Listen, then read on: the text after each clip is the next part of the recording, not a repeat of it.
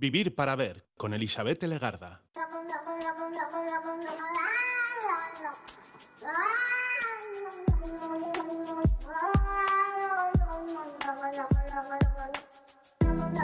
Caixo Gabón, ¿qué tal? Bienvenida, bienvenido a esta edición de Vivir para Ver en Radio Euskadi y Radio Vitoria. Estamos saludando ya los primeros minutos del día 13 de enero, una jornada que saludamos desde el respeto y con cierta preocupación. ¿Por qué? Pues porque el 13 de enero se celebra el Día Mundial de la Lucha contra la Depresión, un trastorno emocional que afecta a más de 300 millones de personas en el mundo, siendo considerada como la primera causa mundial de discapacidad.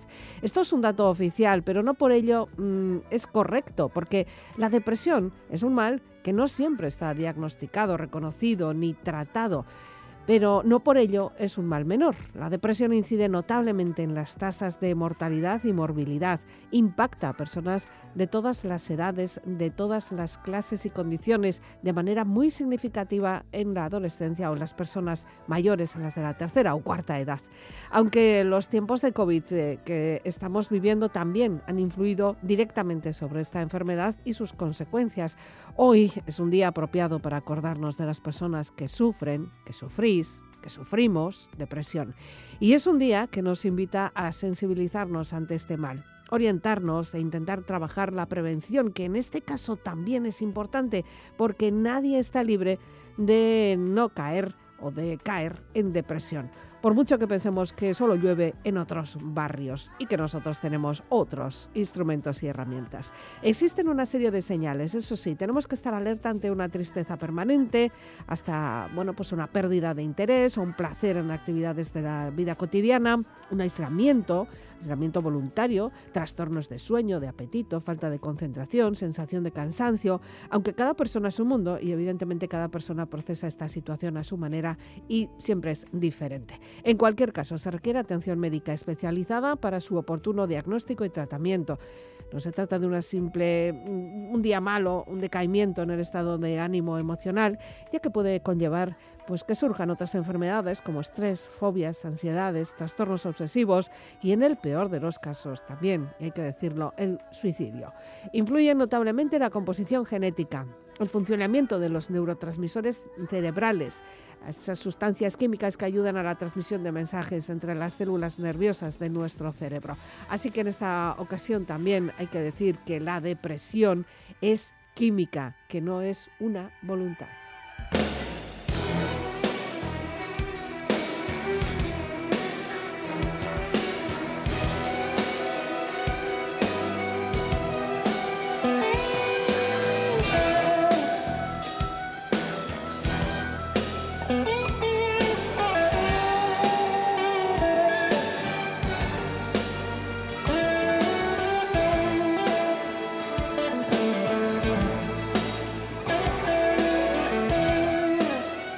Hay deudas que es mejor pagarlas cuanto antes.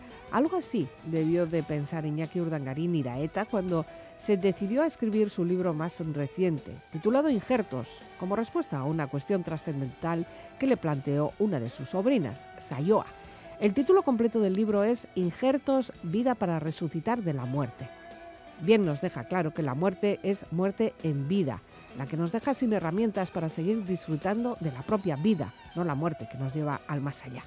Vamos a conocer eh, a este inquieto creador, sus proyectos pasados, los presentes y los futuros que seguro que tiene. Iñaki Urdangarín Iraeta, ¿qué tal? Muy buenas noches, Gabón. Buenas noches, Gabón. Pues muy bien. ¿Qué detalle es el segundo apellido? Ya sé que este libro es casi un homenaje a tu amachu, pero está muy bien, ¿no? Cada vez estamos como poniéndole más valor a ese segundo apellido.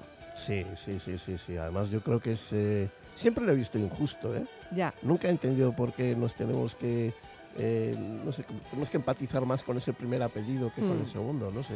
Ya, y además normalmente el segundo es el que marca. muchas veces. en fin, Iñaki, que vienes a hablar de ti, vamos a conocerte, pero también de tu nuevo trabajo, de tu más reciente, que se llama Injertos. Pero antes vamos a ir conociéndote con un poquito de música, como todos los que pasáis por aquí. El tema musical en este caso es casi casi un fragmento de un concierto. Ya sé que pues quizá los grandes conocedores de la discografía de, Eric Clapton eh, tienen sus, sus carencias, tú también, y nos has elegido un fragmentito. ¿Por qué? Bueno, pues porque el tema se llama Edge of Darkness, entonces eh, es un tema muy potente y muy fuerte y yo creo que para, para hablar de lo que vamos a hablar eh, viene muy bien que esa fuerza, ¿no? Eh, es toda una orquesta con, con, con, un acompañamiento de guitarra eléctrica de Eric Clapton, entonces es un tema que a mí me, me da mucha energía y, y yo creo que para empezar a hablar de todo esto nos va a venir bien arrancar fuerte.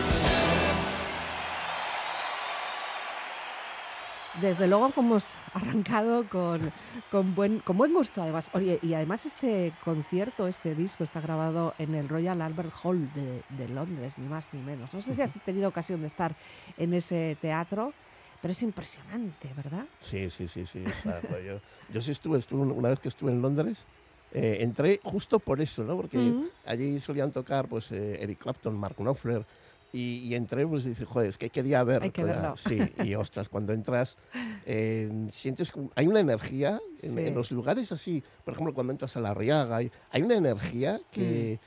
uf, Incluso estando en silencio, si no hubiera nadie, todavía más, ¿no? Sí, sí, Eh, no hace más. falta quizás no ver ni teatro, ni oír un concierto, ni, ni ver un acto. Simplemente ya por lo que hay allí. Bueno, y además, bueno, la disposición así en círculo de este teatro la hace muy, muy, muy especial. Bueno, pues Iñaki, eh, me alegro primero de que hayas venido, porque la última vez que no pudimos hablar, porque estuviste fastidiado, ¿no? Sí, este, tuve un accidente Mm. eh, de coche y estaba en cama. Estuve alrededor de ocho meses y bueno, tuvimos que hacerlo por teléfono, sí. Sí. Bueno, ahora ya recuperado. Totalmente, totalmente, totalmente. Bien, Esto, no es lo mismo, ¿eh? estar aquí es otra historia. Sí, bueno, vernos, eh, el poder charlar antes, luego charlaremos también después. Somos Eso como es. mucho de hablar. Y tú también mucho de escribir. Sí, sí, casualidad, en, en esa época en la que tuve el accidente, en esos año y medio, dos años que han pasado, eh, me dio por escribir. Tenía Ya. que hacer algo, porque en la cama si no te empiezas a tirar de las, de las orejas, y dije, pues qué mejor que, que arrancar con, con un libro. Ujú. A ti la- lo que es la parte de la tecnología, de todas formas, te ha ayudado mucho. Mucho, Eh, mucho. Es una, es una herramienta que tú utilizas bien. Bueno, de hecho, te has formado en- ya también para eso, ¿no? Sí, sí, sí, la, la tecnología es algo que hoy por hoy, para todas las personas que tenemos alguna discapacidad, eh, nos ayuda en muchas cosas. Ya no solamente eh, pues, eh, técnicamente en, en una, en una profesión, o, no, no, sino eh, desarrollando tu vida ¿no? en, en muchos apartados. Ujú. Y además es que lo dominas a, a- a perfección casi. bueno, ¿no? hacemos lo que podemos. La tecnología es complicada dominarla porque cada mes te están sacando algo nuevo y tienes que estar. Y claro, te sacan una cosa nueva mm, cada dos por tres, pero tu cabeza cada vez se está haciendo mayor y cuesta más adaptarse. ¿Qué va? ¿Qué va? ¿Qué Entonces, no, dices? sí, sí, sí. es- No, pero eres de esos caprichosos que te gusta tener todo lo último de lo último de lo más. Hombre, por gustar sí, pero bueno, eh, sí, sí, soy un, un pelín caprichoso. Sí. Ah. Sí. Bueno, eh, te has- conocimos tu historia un poco hace tiempo, pero necesitamos también que nos sitúes, ¿no? Quizá algunas personas que ahora eh, hayan sabido de ti o nos estén escuchando ahora necesitan saber un poco tu historia. Tu historia que arranca en eh, ni más ni menos que en Villabona, si mis datos están bien, ¿no? En Guipúzcoa. Sí, eh, bueno, mi historia, dices, mi vida. Tu vida, claro. Bueno, pues mi vida ha arrancado en muchos sitios. Yo cuando nací, el primer sitio en el que estuve fue en Las Artes, En las artes. nací Ujú. en San Sebastián, y bueno, pues eh, vine a este mundo con una enfermedad llamada osteogénesis imperfecta, una enfermedad genética que lo que ocurre es que los huesos se te, bueno, les falla el colágeno, Ujú. y entonces el hueso se queda pues como si fuera cemento y le falta la varilla, esa fuerza de que le da por ejemplo al cemento cuando le metes la varilla es, es cuando la pared aguanta. Mm. Pues a nosotros, a mí me falta ese colágeno, eh, lo, lo fabrico mal y entonces mis huesos son, pues eh, se llaman huesos de cristal. Ya. Tengo muchas fracturas a lo largo de mi vida, muchas operaciones, muchos pasos por hospitales Ya. y bueno, eso me ha marcado la vida, pero Eh, también es verdad que, como dices tú, pues eh, te agarras a la tecnología, al campo, a la naturaleza, eh, a la música, y todo eso ha conformado un revoltijo en mi vida que, hombre, sí que, sí que la discapacidad marca y todo eso, pero nunca ha sido algo limitante realmente. has pasado por todos esos momentos, mm, supongo que dolorosos física y mentalmente. Para eso también hay que estar preparado, ¿no? Sí, es complicado estar preparado. Al final es una carrera. Y o te adaptas o te estancas. Hmm. Y bueno, por ahora, pues me, he ido adaptando.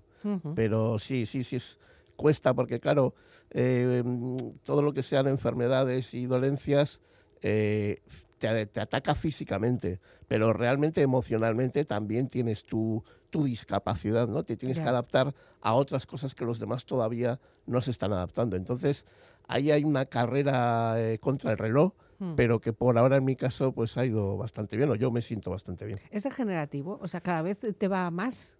Eh, no, a ver, es, curioso. Cuando eres pequeño es, es, una enfermedad muy dura, porque te cambian un dodotis y se te rompe el fémur. O sea, es, es, muy duro. Después pasas a una, a una etapa en la que los huesos aguantan más. ¿Realmente por qué? No, no lo sé, pero aguantan más. Ahora yo, por ejemplo, no es que me rompa por cualquier cosa. A ver, si me caigo al suelo y caigo en mala postura, mm, te aseguro que me voy a romper el hueso. Pero tengo una vida más o menos normal. Lo que sucede de aquí en adelante, pues ando con tratamientos, historias con médicos, porque realmente no lo sabemos, porque lo normal con esta enfermedad eh, es no llegar a muy mayor. Hmm. Entonces, eh, soy, vuelvo a ser otra vez yo me acuerdo cuando era pequeño que era como ese colegio de indias al que cogían y, y decíamos, a ver por dónde tiramos. Pues ahora me está volviendo a pasar un poco, pues por, por, la edad que tengo, que ya tengo 52 años, y los médicos empiezan a, a no saber mm, por dónde tenemos que tirar, pero bueno. Bueno, de todas formas, nadie tiene asegurado ningún, o sea, el día de mañana, ¿eh? O sea, ah, no, no, decir que, que, esto nos puede pasar a cualquiera, tampoco es una situación. Y claro, y llega un momento en el que claro, tienes que trabajar. o sea, supongo que tuviste una formación y tienes que trabajar. ¿Y, cómo decides eh, a qué te vas a dedicar? ¿Cuánto marca tu discapacidad a, lo que después te has dedicado? Uno, uno, yo, por lo menos en mi caso, no he decidido, o sea, la vida te, va empujando. Y por, bueno, tal y como lo cuento en el libro, por diferentes eh, etapas de mi vida, pues he colaborado en muchas cosas. Yo al final, si me pongo a pensar en en todas las cosas, en todos los palos que he tocado, hmm. eh, me quedo asombrado, ¿no? Porque he, tocado muchos, muchos palos. Pero, a ver, el, trabajo en sí, como trabajo, eh, las personas con discapacidad lo tenemos muy jodido. O te planteas tú hacer algo por ti mismo, porque si no, cuesta mucho. Yo eh, hasta el día de hoy, bueno, pues ya te digo, he estado colaborando en mil cosas porque creo que no me tengo que que simplificar a nada, sino que tienes que estar abierto y a mí, yo, a mí siempre me viene a la cabeza lo del el hombre del renacimiento. Pues yo creo que hoy más que nunca eh, hay que estar, sobre todo ya no por trabajo, sino incluso por eh, vivir bien, por eh, tener tu, tu, bueno, tus, tus ideas, tus emociones, tus sentimientos un poco ordenados y encaminados hacia algo que tú quieres, que eso es lo que realmente importa, ¿no? Mm. el, el, el volcar tu vida sobre cosas que te apetecen, que, te motivan y que te dan vida. Ahí estamos todos, desde luego, intentar pasar lo mejor posible por nuestras vidas, ¿no? que eso es, única. ¿eh? Cada uno además tiene sus propios hándicaps, o sea que, bueno, y, llega un momento en el que mm, decides escribir, o, empiezas a escribir. Yo no sé si fue una iluminación o es que lo has hecho siempre para poder plasmar lo que piensas, lo que sientes. ¿Ha sido como terapéutico? ¿Cómo ha sido? Sí, sí, terapéutico total. Yo, yo no, no, yo no escribía antes. A mí lo de escribir y leer en el colegio ya me lo hicieron odiar mucho. Entonces yo allí me di de baja y hasta que no me he sentido obligado no he vuelto. Ya. Pero sí que es cierto que, que bueno, que en el transcurso de mi vida y por circunstancias conocí a Agustín Estrada, que es, hoy, mismo es mi, editora, mm. y, bueno, pues eh, ella me enseñó, me dio el ejemplo, porque ella sí que escribía, y escribía para sacar lo que llevaba dentro, y ahí sí que yo, mm, un poco de, haciendo un poco de esponjita, Mm. eh, vi el ejemplo y dije, voy a intentar hacerlo yo también. Ah. Y empecé a escribir poesía, relatos. Eso ya sabes que tiene una frase, ¿no? Culo veo... Ah, sí, sí, ah, pero que yo soy muy así. Entonces, eh, sí que es cierto que eh, en los últimos años, yo creo que la última década, he escrito bastante y, y Mm. he, he experimentado mucho eso, el, el sentido terapéutico de la escritura. Ya. Eh, bueno, lo habéis hecho siempre, además, a través de un proyecto editorial en el que camináis juntos de la mano también, ¿no? Agali, Eso ¿no? es. Eh, al final, oye, ya son años, ¿eh?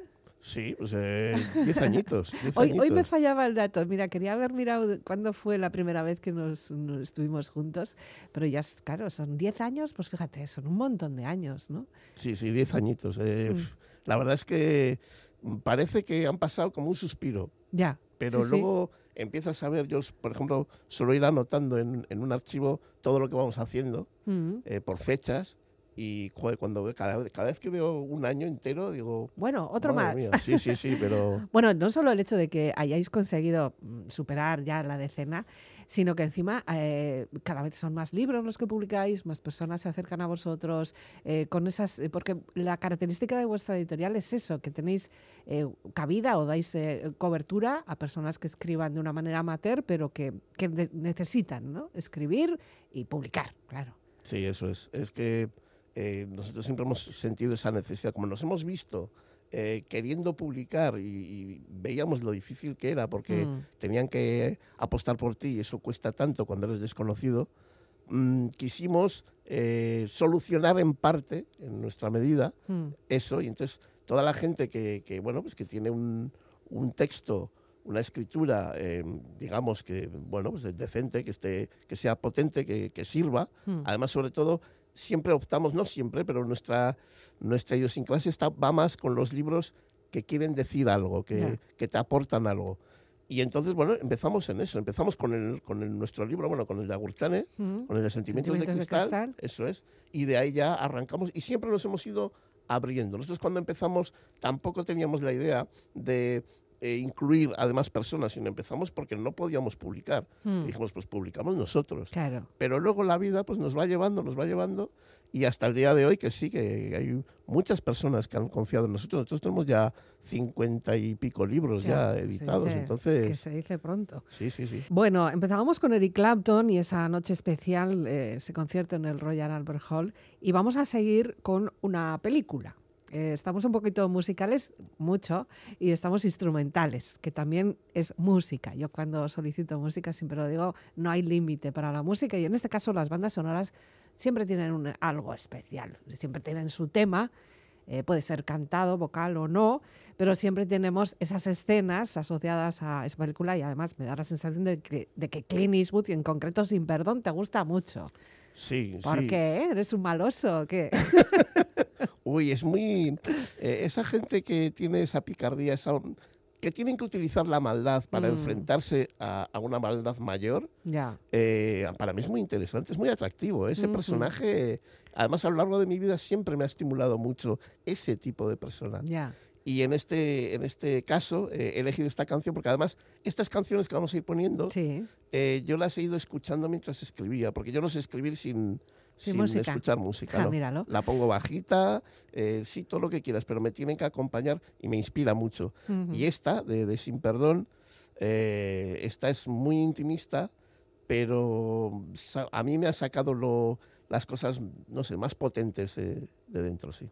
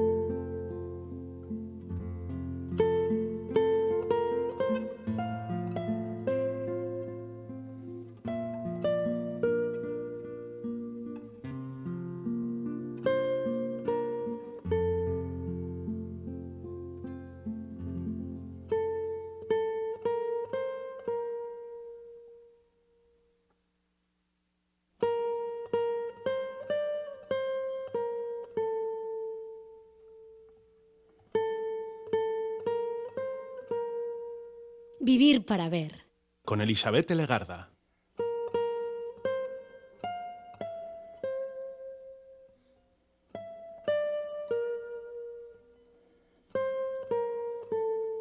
Pues nada, como si estuviéramos en el cine, recordando al gran Clint Eastwood, que también tiene su edad y mira cómo se mantiene. ¿eh? Sí, es, yo- es, eh, Oye, a mí yo siempre, siempre se lo digo a Gurtane que yo quiero llegar así a, a viejo. o yo.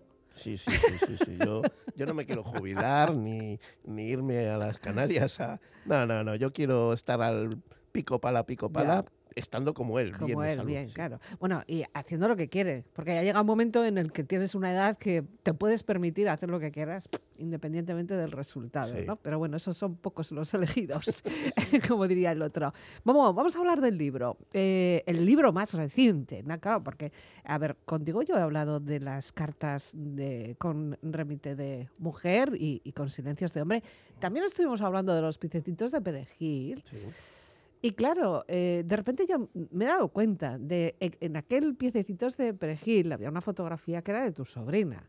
Y ahora vuelve a estar tu sobrina en la foto de este libro, de injertos. Ujú. Estás tú como muy relacionado con tu sobrina. Estáis, tenéis ahí una conexión especial, ¿no? En, en parte es la que tiene la culpa de este libro. ah, ¿eh? mírale, pues nada, pues eh, Ido ya creo que se llama, ¿no? No, Idoia es la mayor, Ah, la está en la mayor. contraportada. La que Ah. está en la portada es Sayoa, es Sayoa. la pequeña. Hmm, Y todo esto nació porque un día eh, yo estaba en la cama, yo estaba comiendo, y llega mi sobrina y, y me dice, eh, Osaba, em, ¿cómo hace uno para estar siempre contento, para no estar triste? Y claro, eh, bueno, si me lo hubiera preguntado Idoya la mayor, mm, hubiera contestado con más facilidad, porque Idoya es muy, muy del, del directo, muy del momento. hmm. Pero Sayoa cuando te pregunta eso es porque tiene detrás ya hecho un trabajo que ha estado intentando averiguar y jo, no, no supe qué decirle, salí por, por pues eso, por un sitio ahí muy, no sé, como... Ya, sin- por donde sin- pudiste. Sí, sin tener sentido, ¿no? Sí. bueno, pero luego eso sí que me hizo pensar y, y decir, bueno, em, se lo voy a contestar mediante un libro.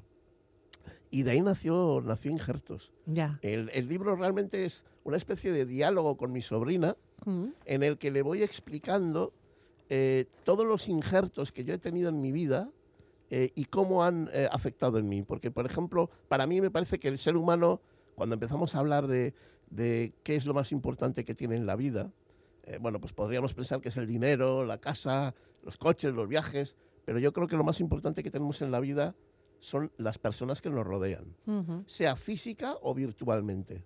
Yo creo que eso que mm, nos aportan es lo que nos enriquece de verdad. Y ese Ya. es el verdad. Para mí es el verdadero sentido de la vida, la interactuación entre unos y otros y lo que otros me enriquecen a mí y lo que eso me hace eh, viajar a mí hacia puntos que por mí mismo no llegaría. Ya, bueno, ahí también tendrás que tener en cuenta que todo eso que recibes de esas personas, luego tú estás en el entorno de otras personas que también se lo transmites. Al final estamos todos aquí como dando vueltas, ¿no? Sí, sí, sí, sí. Y, y te diré más.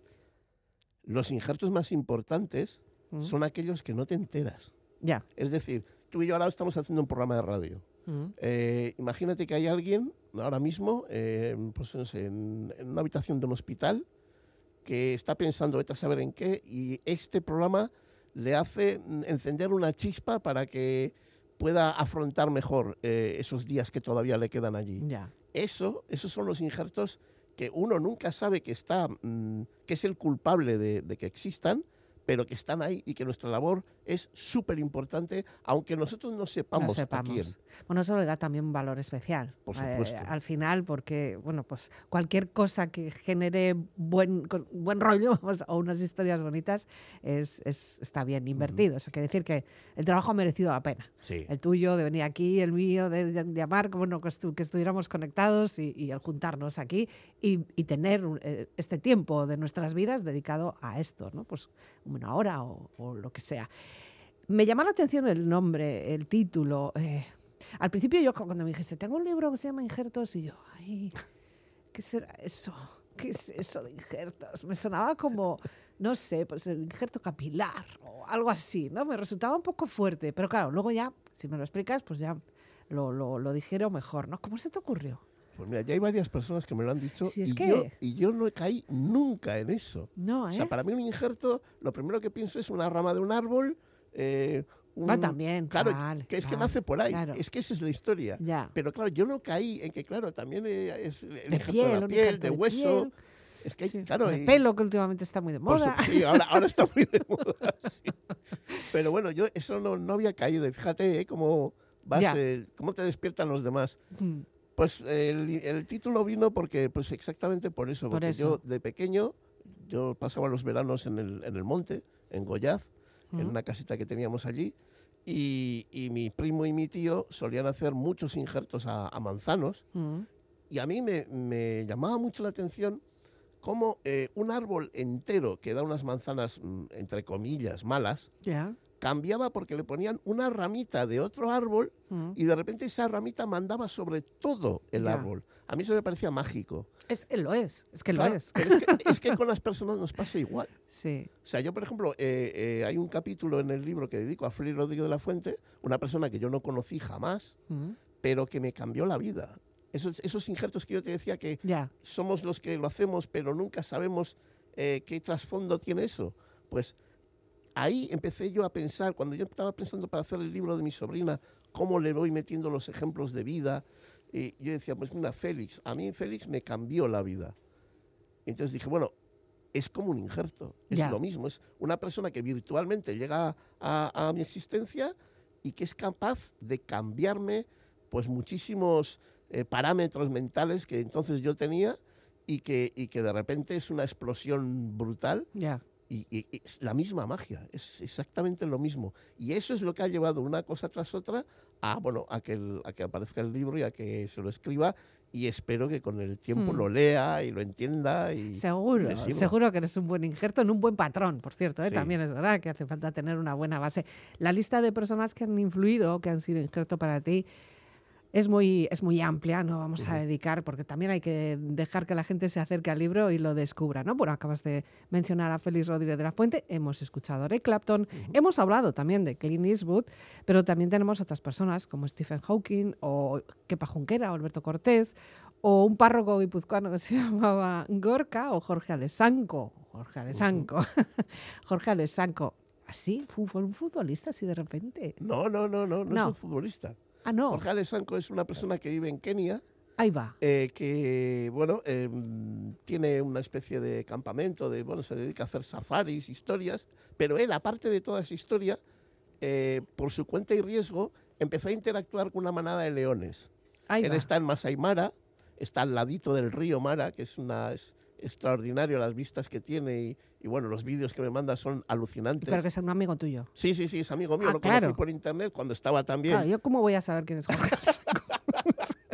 Yo decía, ya me ha pillado. Sí, sí, sí, sí. voy a sí. poner a Google a ver quién es. No, no, es, es, es, eh, es un gran amigo, una gran persona, Ya. un gran, eh, uno de los últimos injertos que yo he tenido Mm. y, y que, bueno, eh, ya te digo, o sea, lo que ha conseguido, sobre todo con, con los leones, con leones salvajes, con los que interactúa eh, pues, eh, como si fuera uno más de la manada, como si fuera un, un rey león de la misma manada, Mm. es impresionante, o sea, se Buah. me ponen los pelos de punta y cuando, cuando he realizado documentales, historias, lo ves y, y a mí sí que me retrotrae un poco su forma de hablar, su forma de conseguir eh, imágenes que son imposibles. Me retrotrae un poco a, a la época de, de Félix Rodríguez de la Fuente, del Hombre de la Tierra, porque además él fue seguidor y, y, bueno, pues es, es una perla de vida que yo digo que, que- que te alimenta por dentro y te ayuda pues para luego superar momentos Ya. que son más difíciles. Claro, yo, yo de fútbol no sé mucho, pero sí que es verdad que me había quedado con el apellido, con Alessanco. Sí, eh, ya he visto ahora que, que el futbolista que se llamaba José Ramón. Bueno, pues No, yo me había quedado con Alessanco. me- Bueno, yo qué sé, pues hay gente que le influye mucho los futbolistas. Fíjate todo lo que puede, el in- los- la cantidad de injertos que puede estar haciendo ahora mismo Messi en, en- toda una generación Por mundial, supuesto, ¿no? Por supuesto. Esperemos que para buenos buenos propósitos, yo, ¿no? yo, yo tuve mi Messi también, ¿eh? Yo- Sí. Yo, tuve Arconada y, eso me hizo jugar a fútbol en el colegio y bueno, fue una, una in- increíble también. Que él no sabrá nada, claro. Ya, bueno, pues oye, tampoco lo tiene que saber todo. Bueno, son situaciones en las que tú eh, te, te desnudas un poco. ¿No te da un poquito de pudor? No, No. no, sobre todo porque Bueno, lo controlas tú, pero... Sí, no, sé. no, no, sobre todo porque hablo siempre de injertos desde el punto de vista eh, positivo. Ya. Nunca me meto a... Porque no, lo que no quiero es desanimar a, a mi sobrina. Yo quiero que, que se estimule, porque es un libro estimulante. Al final, eh, el, el subtítulo que le pongo es Vida para, eh, para resucitar de la muerte. Ya. Claro, no es una muerte física. Sí, sí, una porque muerte- lo arreglas, o sea, me Claro. dices injertos, vida para resucitar de la Sí, muerte. sí, sí, sí. Ya me decía mi Agustín y me decía, joder, tienes que poner muerte ahí. Sí, sí, y decía, poco- ya, pero es que es eso, es, es que es así. es la muerte emocional, la muerte, mucha gente vive vidas, eh, pues eso Podrías que... haber puesto del letargo o algo así, ¿no? Un A mí poco. me gusta que sea Claro, potente, muerte sí, o sí. vida, yo. Sí, sí, sí, yo... Truco o soy- trato. Eso es, soy muy, muy de polos eh, opuestos. Ya. Entonces, eh, yo, por ejemplo, con, con Kepa aprendí que es muy importante el contraste Mm, en la música, el, el silencio y la música, la el música. silencio y la música. Ya. Muy importante los contrastes. Ya. Bueno, Kepa también ha sido un gran injerto. Ahora mismo me parece que también está siendo un injerto importante para muchas personas, Sí. después de que ya lo hemos visto públicamente, ¿no? Porque ha estado ahí un tiempo con sus cosas y eh, eso se ha tenido que respetar. Agurchané ha salido varias veces en esta conversación, pero Agurchané ha sido un injerto, es un tronco, es un bosque. Es, es un injerto muy, muy importante. En el libro no ha salido mucho, ¿no? No, es que eh, Agustín es Te lo va a tener en cuenta, ¿eh? Seguro, ya te digo yo, esto lo pagaré con el tiempo. Seguro. Pero, bueno, no, no, no está en el libro porque eh, yo no me veo con nivel todavía para, para escribir de ese injerto. O sea, es un injerto tan importante, fue tan explosivo, Mm. eh, fue en un momento muy concreto además, que te voy a decir, de importancia es casi tan importante como el de mi madre. Mm. Entonces, eh, ostras, escribir de. Yo el de mi madre sí puedo escribir. Pero de tu porque- madre sí has escrito. Ah, porque yo llevo 52 años con mi madre. Lo tengo, lo ya- tengo muy, muy pillado. Pero el de Agustane eh, tiene una envergadura tal, eh, sobre todo emocionalmente, que mm, no, no me he visto con fuerzas para poder. Y claro, también te digo una cosa: el libro tiene 644 páginas. Si le meto a Agustane, paso de las mil. Haces una y enciclopedia. me puede matar. Sí, porque luego hay que publicarlo. Hay que Luego publicarlo. hay que venderlo. hay que y luego hay que llevarlo, hay que llevarlo en el transporte, el libro, Claro, ¿eh? claro, claro, y eso pesa. Y, guay, lo, lo que estoy oyendo yo. Sí, porque no seguís siendo no partidarios de- del libro electrónico, ¿no? O, o ya sí. No, no, no, No. yo- no, no es que no seamos partidarios, pero cuando tú mm, empiezas a querer mm, meterte en ese mundo y los que ya están trabajando esa historia te empiezan a decir que ellos no, Hmm. no optan por ello, pues dices, bueno, Pues ¿para además, qué me voy a cansar? ¿no? sí, no, es, es- es- hombre, ¿qué te voy a decir? Yo abro el libro, el olor Mm. que tiene, las hojas, el tacto, el peso, eso el sí que peso, el peso, el peso. porque este libro es de leerlo encima de la mesa. Sí, sí, sí, necesitas un apoyo, un cojín o algo, Sí, porque sí, si no te, te cansan las manos. O sea, haces además gimnasia, estás ahí agarrándolo. Bueno, más música. Eh, seguimos con cuestiones eh, musicales y además, bueno, en este caso de una serie. Una serie como es eh, Juego de Tronos. Sí, ¿Y por qué? Mm, pues por la intensidad.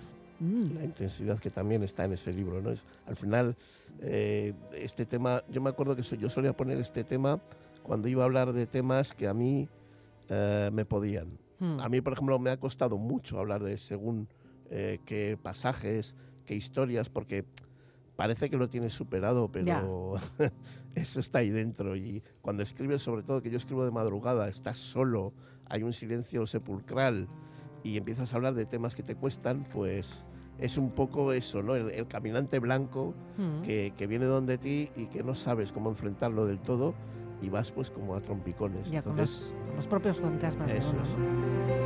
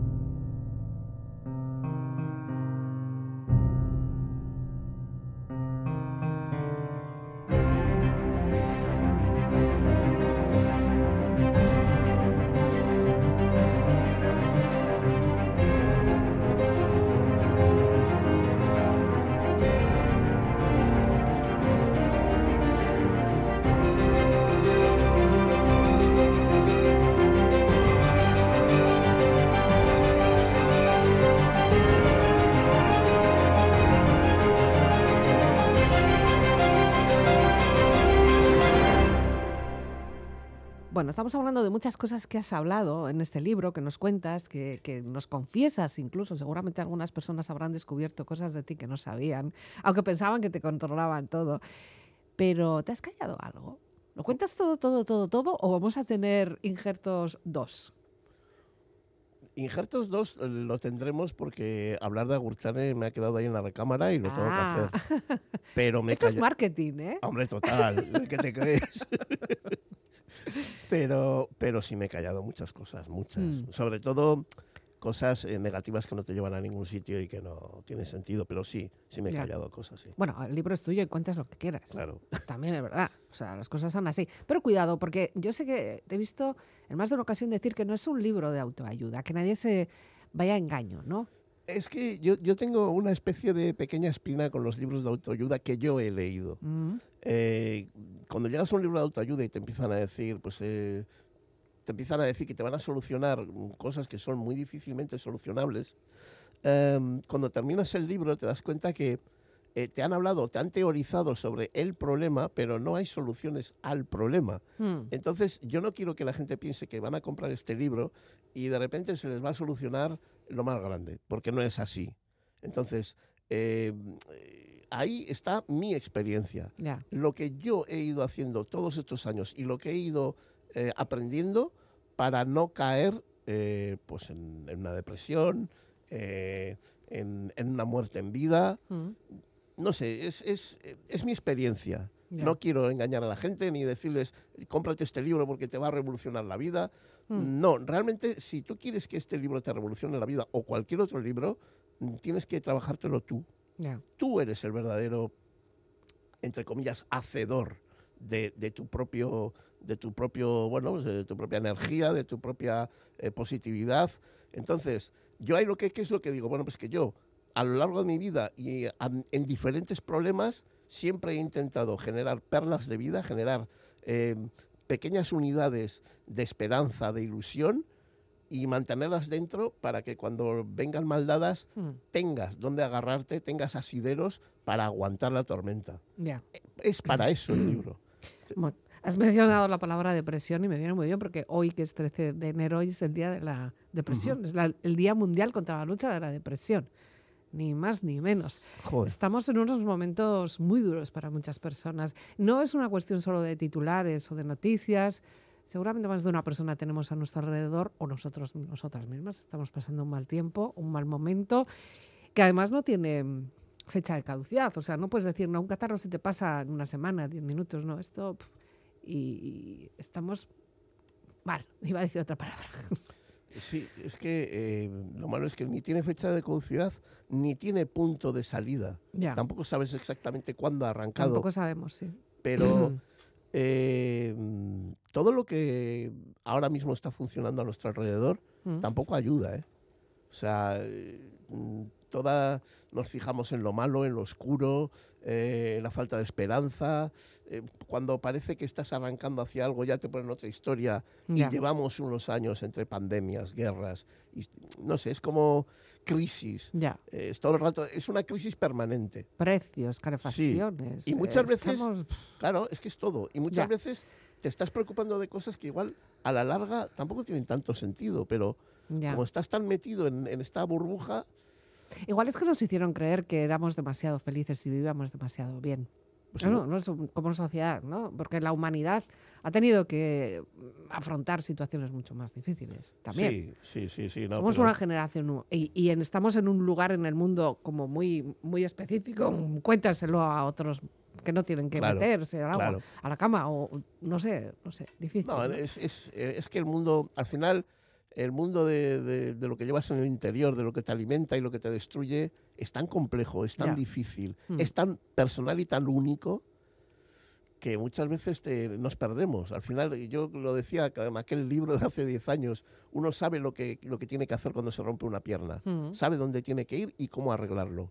Uno no sabe cómo qué hacer cuando se te rompe el sentimiento, la esperanza, la ilusión y te quedas eh, roto por dentro ya. realmente no sabes bien. Entonces, eh, luego está la soledad, porque también cada vez vamos en una vida más separada uno, unos de otros y nos vamos quedando, pues eso, en burbujas únicas, separados del resto Y vuelvo a repetir, el mayor tesoro que yo entiendo que el ser humano tiene son los demás, Ya. son la gente que les rodea. Bueno, y cuando estamos juntos, todos tenemos nuestros móviles en la mano. También. Ah, no, no, sí, sí, sí, no, no, sí, esto- Esa es una situación también que hemos visto seguramente en estas pasadas fiestas navideñas, ¿no? De esto estar en una mesa y decir, pero bueno, ¿qué es esto? Totalmente. Aunque sea discutir, vamos a hablar, ¿no? Totalmente, Sí, sí, sí, es así. Entonces, bueno, Ya. Eh, sí que es verdad que hablando de móviles y hablando también de redes sociales, claro, también estamos viviendo como en un boom de que todo tiene que ser fabuloso, fantástico, estupendo y que todas tenemos que ser fantásticas, guapísimas y, y con lo más. Y, y claro, no, no llegas porque no llegas y eso te frustra, ¿eh? sí, es, es que es, yo creo que cada vez estamos más eh, separados de la realidad, pero de la realidad real, no de la que nos estamos No fabricando. la virtual, la Eso realidad es, virtual. La realidad real. Y pues todos tenemos granos y todos se nos cae el pelo Mm. y todos tenemos... Y hay gente que hoy está bien y mañana está peor y Ya, es como que tenemos la necesidad de que todos nuestros días y todo nuestro tiempo sea perfecto. ya, y no, hay Y días, es imposible. hay días complicados. Claro. Bueno, estás ya en pleno proceso de presentación, ya estás viendo además un poquito, estás recibiendo feedbacks de gente que ya pues, ha tenido el libro, lo ha leído, eh, unos con más tiempo, con menos tiempo, porque el libro, como decimos, es, es gordito, así que necesitamos tiempo. Eh, ¿Qué tal? ¿Qué tal lo ves? ¿Que esto es lo que tú creías que iba a ser el libro? ¿O está teniendo una vida independiente de ti mm, más atractiva? ¿O cómo, cómo lo llevas? Yo no creía que iba a tener tanto tanta aceptación. Mm. Eh, sobre todo porque cuando la gente te viene, eh, lo típico es que te digan, me gusta mucho tu libro, ya lo estoy leyendo. bueno, pues te puede estar leyendo o no. Pero cuando mucha gente mm, llega donde ti y te empieza a decir, es que este tema me ha gustado, te empiezan a contar eh, pasajes que hay en el libro, Sí. te empiezas a dar cuenta de hasta dónde esa persona ha, Ha, re- hecho ha suyo. recibido un injerto. Exacto, sí. Sí. ha recibido un Entonces, en ese sentido estoy sorprendido. No me esperaba eh, que la gente se lo tomara con tanta intensidad o tanta importancia. ¿Y tus sobrinas? Mis sobrinas, bueno, eh, bueno, no sé si tus sobrinas o Sayoa, vamos. no, las dos, las dos. Las dos, joder, vale. madre mía. No, no, no. Mis sobrinas tienen cada una su libro. Ajá. Eh, bueno, la mayor está en la universidad, con lo cual eh, ya lo leerá, Ya lo cuando, leerá. cuando sea. Y yo estoy convencido que la pequeña lo está leyendo, aunque quizás no se quede con todo lo que ahí aparece, Mm, pero ojo, que para tres añitos que tiene, tiene una mentalidad brutal. ujú. Entonces, sí, sí, sí. Yo, yo estoy en ese sentido, eh, me da cierto vértigo, Ya. porque digo, a ver, cuidado. Pero bueno, estoy esperando que algún día venga y me empiece a hacer preguntas de las cosas que no entienda, pero, pero estoy contento. Bueno, ten cuidado contento. porque va a ir. O Sí, sea, sí. eh, seguro que va a ir. Ya, porque y- y- teniendo en cuenta que fue la, la- la que originó todo el libro, pues seguramente te va a hacer algo, me- alguna pregunta. Y me preguntará cosas difíciles, ¿eh? Ya te digo yo que fácil no va a ser. Bueno, pues otro libro, pues ya está. Lo que tiene Osama, que hace libros. Sí. Bueno, pues Iñaki, un placer como siempre hablar contigo. Eh, tenemos tema musical también para cerrar, en este caso con Antonio Flores y además, bueno, pues esta canción que tiene un título y un mensaje también importante, ¿no? El coraje de vivir. Ahí estamos todos en la pelea. Sí, yo, yo esta, bueno, aparte de que Antonio Flores me gusta mucho, yo esta canción la utilizaba eh, sobre todo en el capítulo de mi madre, Mm, porque en ese capítulo hablo más de, pues, de todo lo que tiene que ver con las operaciones, con la salud, con las fracturas, y, y esta canción me sacaba eh, mucha fuerza en el sentido de, para enfrentar, para, mm. para estar eh, activo, para no, no dejarte caer por, por, por todo que lo ves tan oscuro y tan, y tan mal y, tan, Mm. y con tantos dolores y tantas historias. Y, y creo que, que esta, esta canción sí que yo la ponía cuando el tema del que iba a escribir me costaba, me, me- me arañaba por dentro, ¿no? Y, y ese, ese es el coraje de vivir. Es, es lo que le ha hecho a mi madre desde que yo nací hasta el día de hoy, coraje de vivir. Ya, ahí está la señora Iraeta, Espero- siempre, ¿no? Sí, sí, joder, la señora Iraeta, cuidado. Cuidado con la señora Iraeta, sí, que es, es- de, es de armas tomar.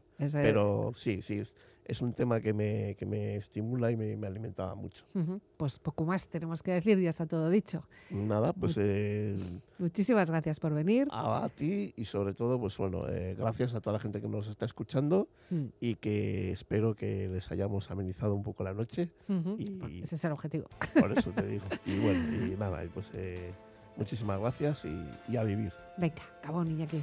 Bueno. Hasta aquí hemos llegado hoy en la conversación, no nos da tiempo para más, pero ya sabes que puedes descargar todo el podcast del programa en la web del programa Vivir para Ver.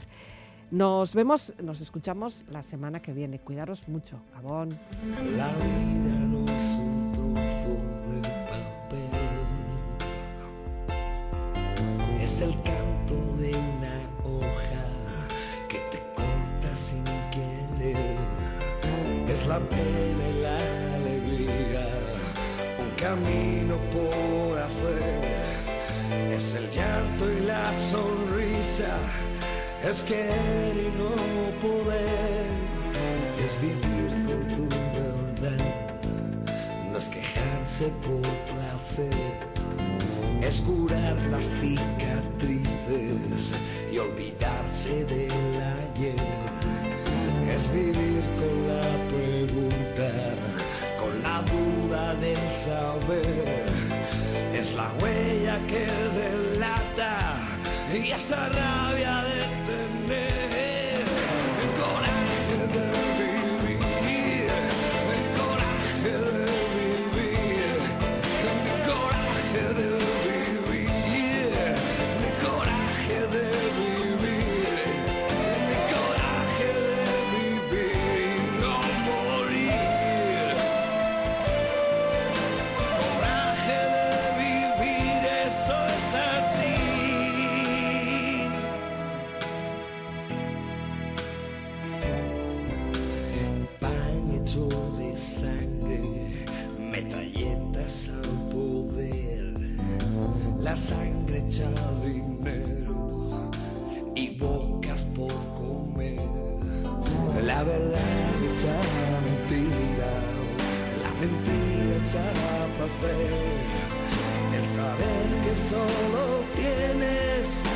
que tienes que tener.